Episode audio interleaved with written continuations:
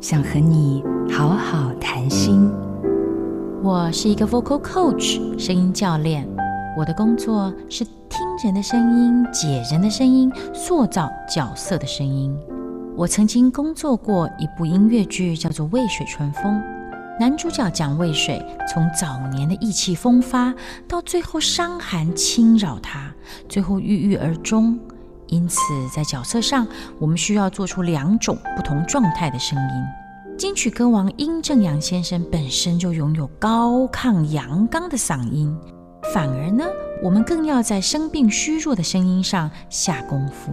我观察到医院里面的病人，因为某一种疼痛压在身体里面，导致身体胸口都无法舒展开，讲话的气息呢，也就自然的散掉了。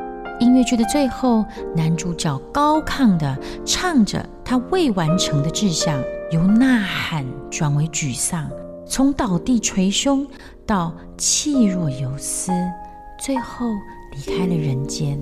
那是一段很美的声音演出。我是魏诗芬，愿你的声音和心灵都能像花一样绽放。